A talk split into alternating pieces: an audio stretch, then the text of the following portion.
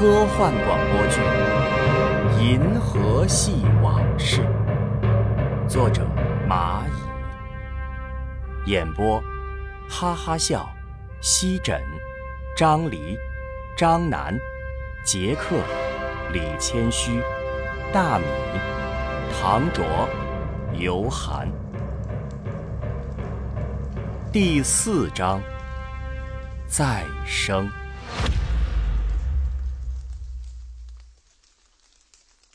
这一段是什么意思啊？啊，我看一下。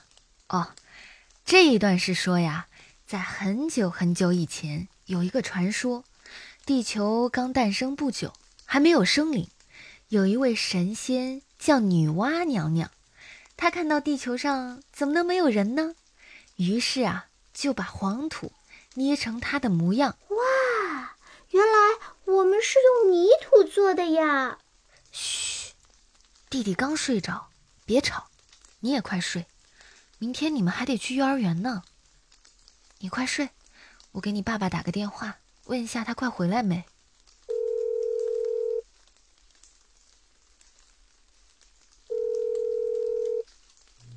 喂，怎么了？你下班了吗？哦。下了，估计十分钟以后到家。孩子们都睡了。嗯，刘氏睡了，刘创还在闹呢。哦，对了，我买面粉了，明天包饺子吃。好，你路上小心点啊，天黑。哎。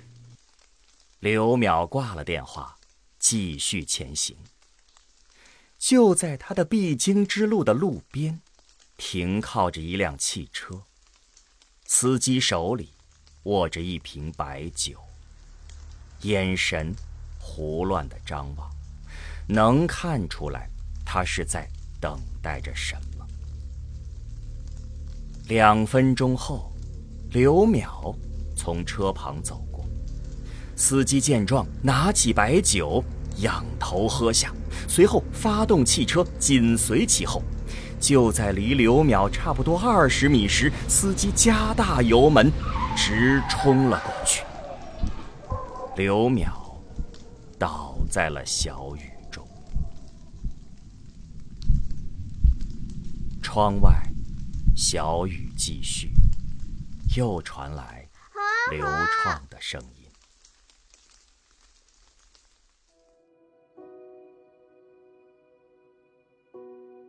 刘创、刘氏，给爸爸磕头。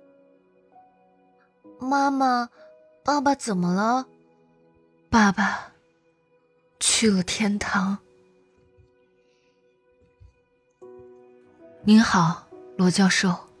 我代表台里送前辈一程。谢谢。台里考虑到你现在的状况，很需要钱，这卡里是台里的一点心意。不用了，我们能行的。刘创。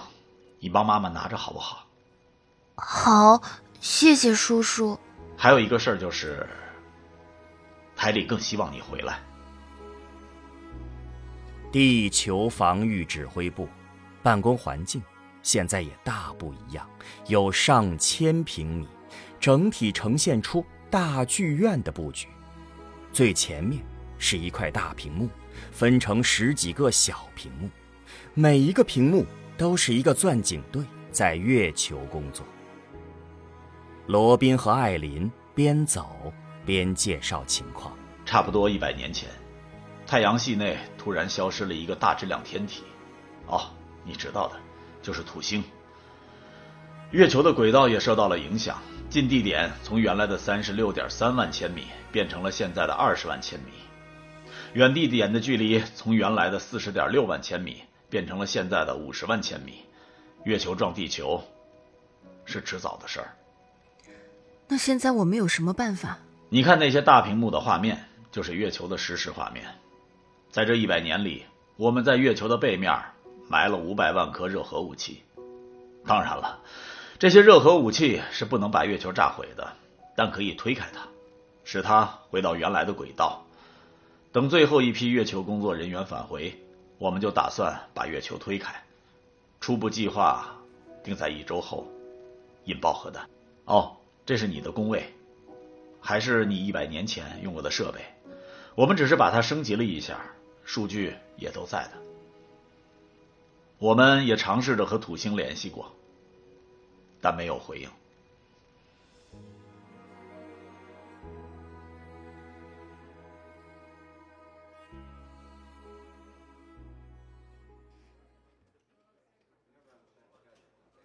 大厅的大屏幕上倒计时显示：三天三小时二十分五十秒。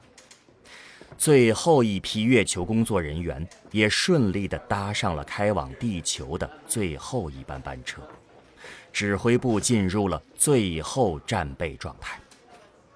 艾琳还在努力地和土星取得联系，戴着耳机。听着土星以前发来的那几段音频，你们人类的个体都知道什么是中年危机。你们群体不但没有感觉到中年危机，却选择了养老、等死。可惜呀，艾琳为了更好的工作，就把刘创和刘氏也带到了单位。两个小家伙很是可爱。同事们在办公室的一角还给两位小家伙搭建了一个小娱乐场。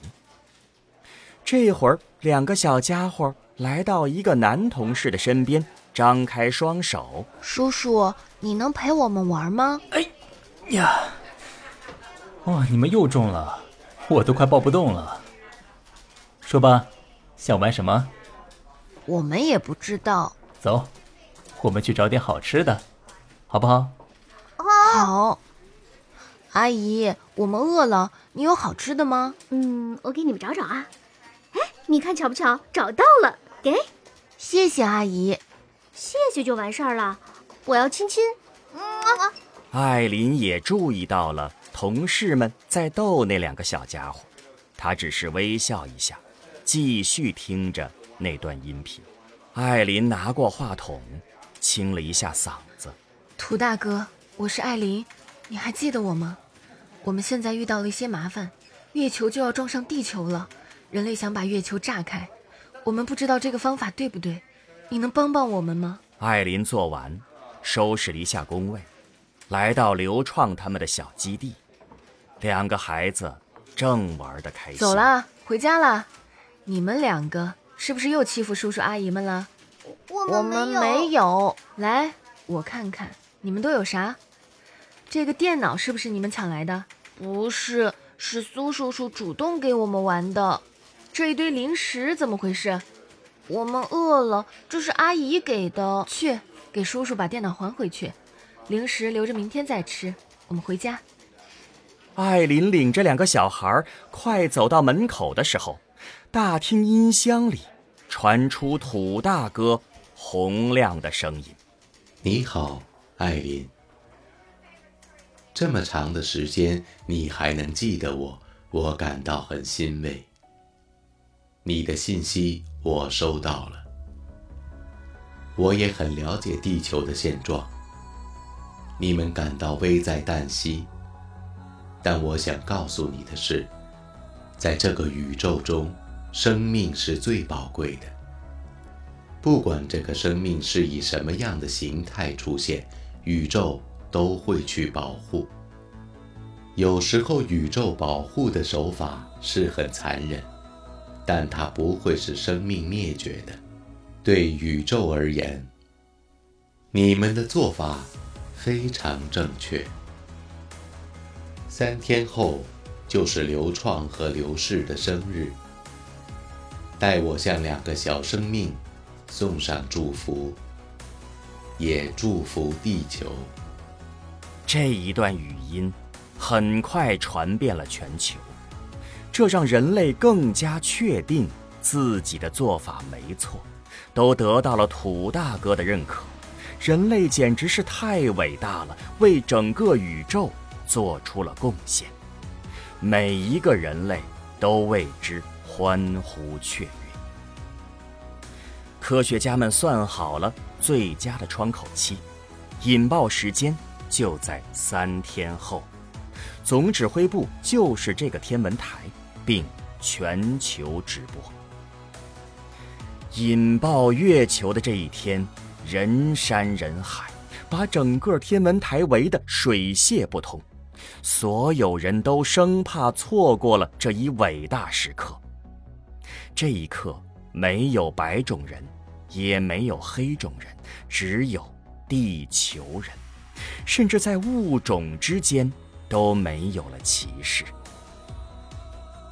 指挥部各岗位工作人员都忙得不可开交。爆炸月球倒计时：零天，一小时，二十分，零五秒。台长老蔡今日特意穿了一身西服，为了更像是一位领导者，进门就对大伙训话：“今天是我们台出人头地的日子。”也是人类的日子，我们都会写进历史的。我希望每一个人都打起精神来。今天，我们代表的是世界。台下根本没人听这些官话。两个小孩头上戴着皇冠，拉着艾琳，想让艾琳陪他们玩。要不你们出去玩一会儿，妈妈要工作了。刘创和刘氏两个小孩没办法，只能出了指挥部大厅。不知不觉的，他们来到了位于天文台地下的机房。看机房的保安是李老头。两个小孩走近，主动和老头打招呼：“爷爷好。”“哎，两个小帅哥好啊。”“我们想进去看看，可以吗？”“哎呦。”这里可不能进啊！这里都是高科技设备。带我们进去吗？求求爷爷了！这块蛋糕给你吃。今天是我们俩生日。哎呀，老头接过蛋糕，好吧，也无奈呀，太萌了。答应爷爷哦，你们可不能乱动里面的东西。老头说着话，就打开了机房大门。机房占地有上千平米，整个机房就是一个集群计算机。两个小孩看到这些，都用小手捂住嘴惊叹：“哇，好大呀！我们捉迷藏吧！”“好啊！”两小孩说着就跑进了计算机群中了。老李急忙追了过去，但还是转眼。就找不到刘创和刘氏。你们慢点儿，别跑丢了。爷爷，我追不上你们呢。嘘，别说话，他找不到我们的。于是老头猫着腰，轻声的喊着两个小孩的名字：刘创、刘氏，我看到你们了，你们快出来。老李啊，在吗？我在，请讲。你去五号仓库拿几盒磁带给我，快点啊！我马上要用。哎，好的。发布会就在地球防御指挥部外，临时搭建了一个舞台。舞台背景是一块大的 LED 显示屏，上面播放着月球的实时画面。台上来围观的观众人山人海，还有不少人拉着横幅。台长老蔡在聚光灯下挥舞着双手走上舞台。台长先是用双手示意先安静一下，又用手指轻轻地敲了敲话筒，回头看了一下显示屏上的倒数时间，屏幕显示零天零小时十五分十五秒。我相信，这是人类历史上最伟大的时刻。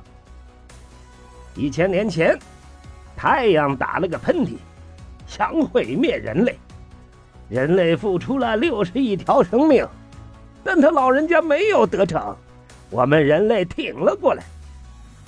一百年前，土星说太阳系不安全了，他撇下他的兄弟地球。他逃跑了，在土星逃跑后的这一百年内，我们又一次的伟大了起来。全球人口从原来的二十亿增长到现在的八十亿。人类必胜！人类必胜！人类必胜！人类必胜！人类必胜！人类必胜！人类必胜！这时，又有科学家说：“我们头顶的大脑在指挥着我们做事儿，我们都是这个大脑的细胞，我们没有自主意识。”依我说，就是扯淡。今天。月球又想毁灭我们，我们就把它炸走。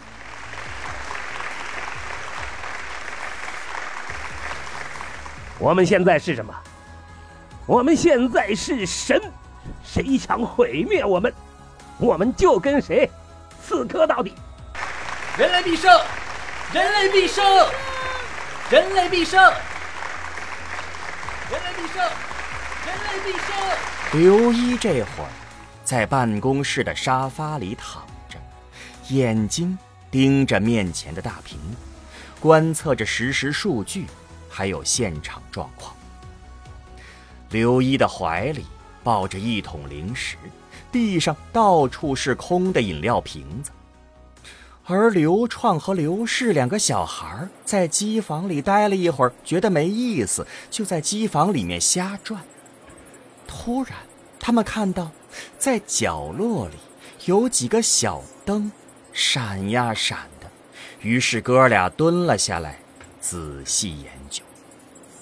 刘氏指着闪烁的小灯问哥哥：“哥哥，这个是什么？”“我也不知道，应该是火吧。”“哥哥，要不我们当消防员吧？”“好啊。”两个小兄弟说着，就从开裆裤里。拿出了自己的小水枪，对着仪器发射了出去。舞台上，台长挥舞着双手，很满意这一场很成功的政治演讲。他还没有走下演讲台，就看到屏幕上有强光闪烁，月球上的核弹爆炸了。爆炸使月球。带了一个光环，就好像月球特意为人类眨了一下眼睛，还有一点坏意。众人抬头瞭望月亮，跟事实画面无异，月球的确带了一个美丽的光环。台长先生看了一下大屏幕上显示的时间：零天、零时、零分、零秒。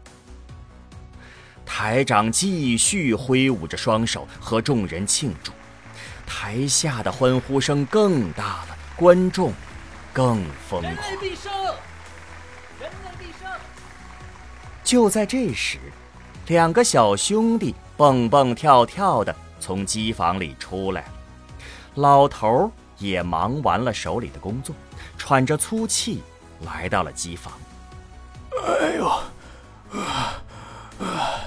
哎呀，玩玩开心了！哎呀，啊！你真都没找到我们？爷爷老了。哎呦，啊，走，我们我们也去看看炸月球去。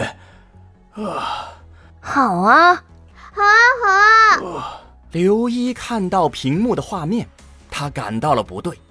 他扔掉怀里的零食，跑向屏幕，还让地上的空瓶子绊了一跤，额头又让桌角磕破了。他也不管，在计算机上计算完，他看到了模拟画面：三天后，月球将撞上地球。刘一瘫倒在沙发上，拨通了脑科学家。罗宾的电话，罗教授，你对了，我们就是一群蚂蚁。怎么了？能说清楚吗？问题严重吗？差之毫厘，谬以千里。就这十五秒，月球将于三天后撞击地球。我们哪有什么自主意识啊？宇宙又一次替人类做出了选择。这一颗无形的大脑，到底想干什么？电话那头传来挂断的声音。刘一放下电脑，停顿了半秒，用自己的脏手掌又揉了一下自己的眼睛。刘一来到外边，穿过人群，有几个同事跟他打招呼，他也没有理会。疯狂的人们实在让刘一心烦。一群虫子，有什么可欢呼的？月球撞地球前十小时，篮球场大小的月球支离破碎，几百号人带着家伙事儿冲进天文台，开始破坏能破坏的所有设备，有几个员工也被打伤了。台长见此情形，想用自己的威严来控制局面。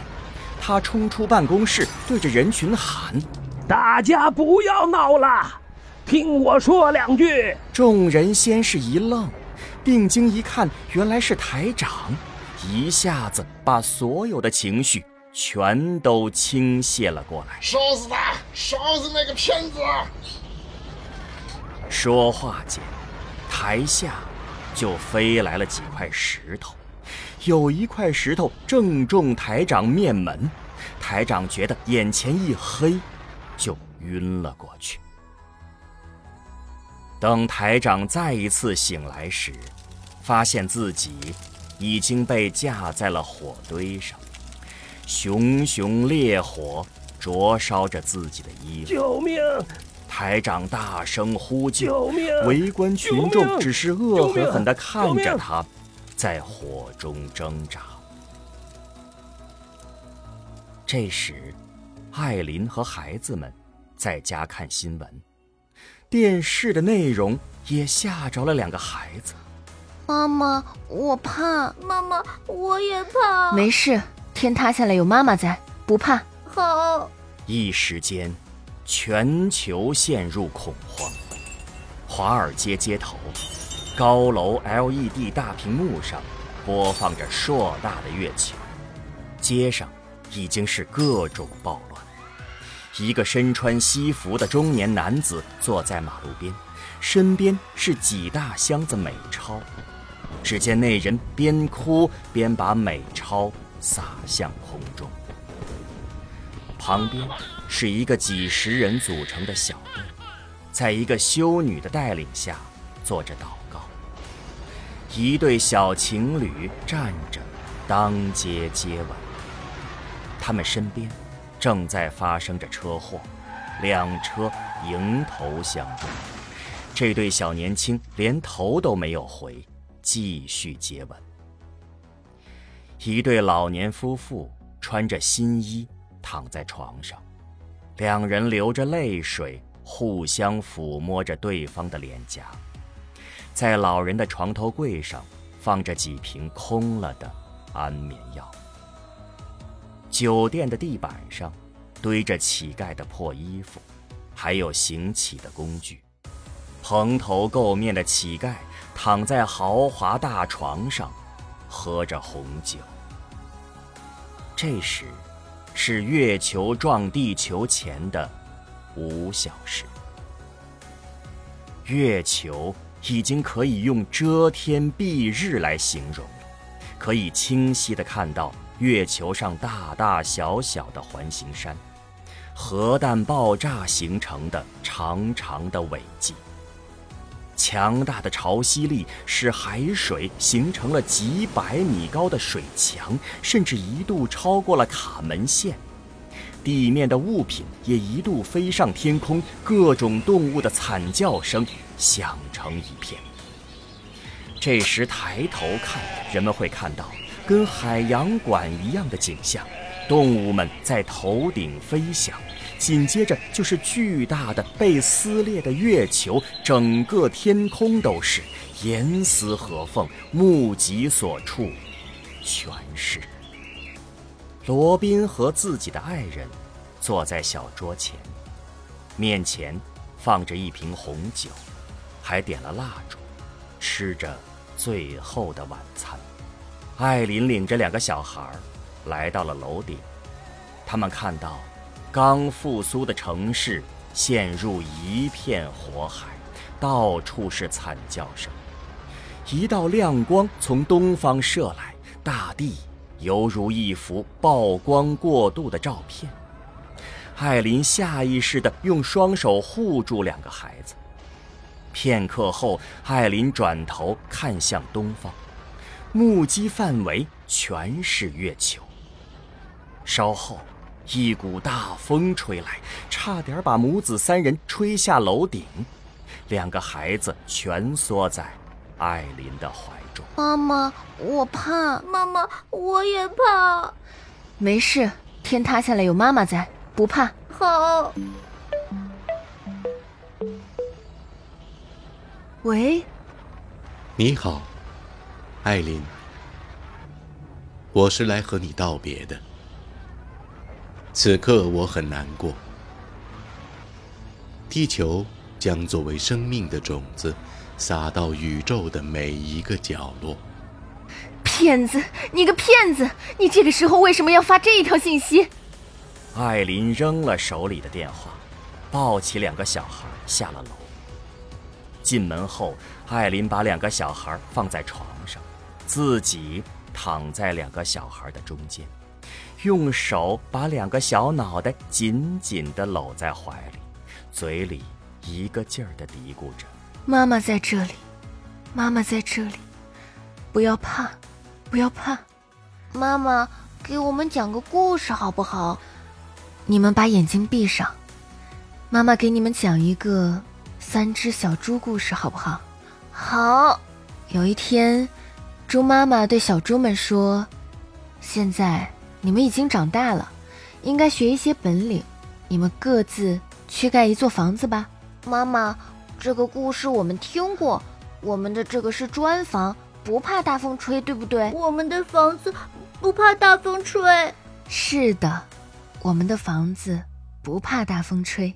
妈妈，我们是不是要去见爸爸了？是的，我们马上就要见到爸爸了。爸爸是在天堂吗？是的，爸爸是在天堂。这时，艾琳想起了刘淼和两个孩子在公园玩耍的情景。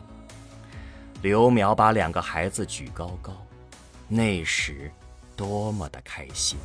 那时他们都以为以后的日子全是幸福。他还想起。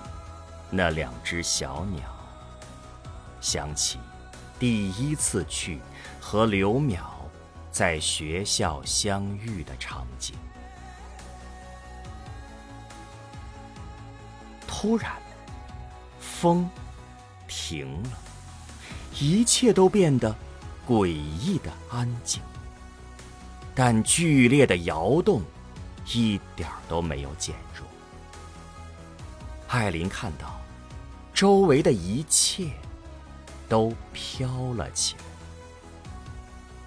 天花板和四面墙也在空中，头顶的月球伸手可摸，天空的一侧还没有让月球完全覆盖，呈现出漆黑色，另一侧是月球和地球的接触面。是一堵无尽的火墙。艾琳感觉到身体中的血液在燃烧，整个身体好像丢进了油锅。突然，眼前一片红色，她知道那是血液冲入了眼球。还有几滴血液在她面前飘过，她把手拿起，看到手上。全是血。他知道，那是孩子们的。他知道，孩子们这会儿也很害怕，很痛苦。他努力的不去看两个小孩，紧闭双眼，想把孩子们最美好的一面留给自己。他现在觉得，时间都停止了，每一秒都是无比的长。他期盼着，期盼着这一切赶快结束。月球撞击地球开始了。月球先是与太平洋接触，犹如两颗高速飞行的西瓜撞在了一起，接触面支离破碎。巨大的冲击波把地球的水分、空气、土壤从地球上剥离了出去，从地球的另一端吹向太空。紧接着。就是大爆炸，一场绚丽的烟火，地球被炸成了碎片。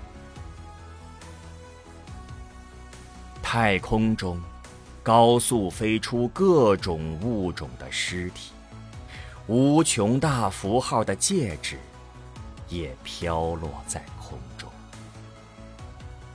，DNA 链条。大分子结构犹如天女散花一般飞向银河系的各个角落。地球上最后一个人类发出的最后一声哀嚎，是在半分钟前。那一声惨叫非常的短暂，短的还没有开始就结束了。就好像这个文明一样，短的才刚开始就结束了，并且以这么不可思议的方式。宇宙给了人类机会，但人类一点儿都没有珍惜。地球能诞生生命，就是一个奇迹，更别说人类。还发展出了文明，而人类却选择了养老。就像土星说的：“这个宇宙中，生命是最珍贵的。宇宙不愿意让每一个生命灭绝，可人类没有想到的是，宇宙只是把地球当作种子。”并且以这么爆裂的方式把种子播种到宇宙的每一个角落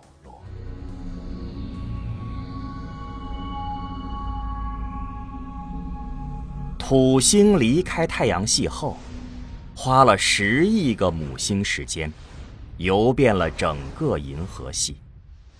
这段时间里，小兄弟泰坦。也在银河系的一端有了家室。土星看着小兄弟不再需要自己，再次踏上流浪之旅。